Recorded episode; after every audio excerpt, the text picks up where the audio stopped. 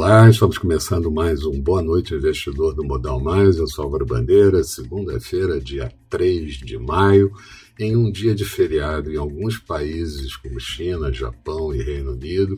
Os demais mercados reagiram em alta e a Bovespa só foi responder positivamente depois de declarações positivas de dirigentes do Fed os investidores reagiram à indicação de livre trânsito no, na zona do euro para as pessoas já completamente imunizadas e tivemos também declarações de crescimento forte nos Estados Unidos. John Williams, presidente do Fed de Nova York, importante banco central, disse que a economia está posicionada para crescer rapidamente espera emprego em alta nos próximos meses, estima um crescimento do PIB de 7% ao longo desse ano de 2021, com inflação girando acima de 2 pontos percentuais.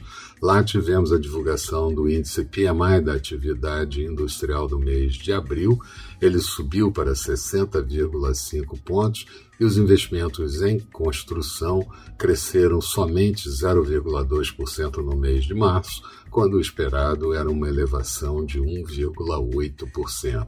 O presidente Biden defendeu seu pacote de investimentos sociais de 1,8 trilhão de dólares beneficiando as camadas de mais baixa renda da população, mas financiado por grandes corporações e também pelos mais ricos americanos. E a Dinamarca excluiu a vacinação com imunizante da Johnson Johnson por conta de risco de coágulos e a grande preocupação no mundo com relação à infecção pelo Covid-19 na Índia e a OMS hoje declarou que metade das infecções ocorridas na última semana vieram da Índia e também do Brasil. Aqui, a pesquisa Focus veio mostrando inflação em alta para 5,04% em 2021, de 5,01% na pesquisa anterior. O PIB mostrando uma alta de 3,14% dólar estabilizado em 5,40 tanto para 2021 quanto 2022 e saldo da balança comercial crescendo forte para 64 bilhões de dólares em 2021. Aliás, a balança comercial no mês de abril mostrou um superávit forte e até o acumulado ficou em 18,3 bilhões no primeiro quadrimestre.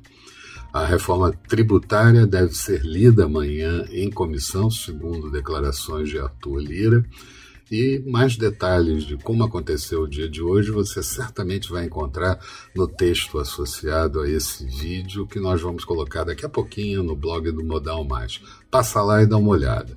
Resumo do dia: Bovespa fechando com uma alta de 0,27%, índice em 119.209 pontos, Dow Jones em alta de 0,70%, Nasdaq em queda de 0,48%, o petróleo WTI fechando com alta de 1,38%, barril cotado em Nova York a 64 dólares e 46 centavos, euro sendo negociado a 1,206 do dólar em alta, portanto, dólar por aqui em queda de 0,24%, moeda americana cotada a R$ 5,42.